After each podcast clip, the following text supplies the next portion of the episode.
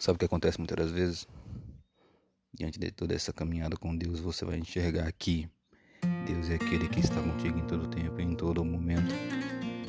É sempre lunático enxergar e tentar entender que Deus não fala diretamente comigo só através dos outros. Deus só vai falar comigo através dos outros. Deus só usa outras pessoas para falar comigo. E não é assim. Também é, mas não é. Deus vai falar diretamente contigo e é essa intimidade que a gente tem que ter com Deus. Intimidade com Deus está além das quatro paredes da igreja. A intimidade com Deus está além de quem é usado ou não.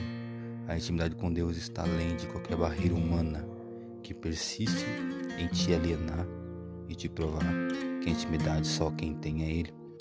Diante de tudo isso, você vai enxergar que a sua fidelidade com Deus vai trazer benefícios.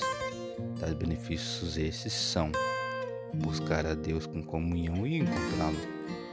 Benefícios esses são clamar a Ele e Ele te ouvir. Benefícios esses são usar a sua fé com proporção e diante da mesma proporção de fé alcançar aquilo que você tem pedido.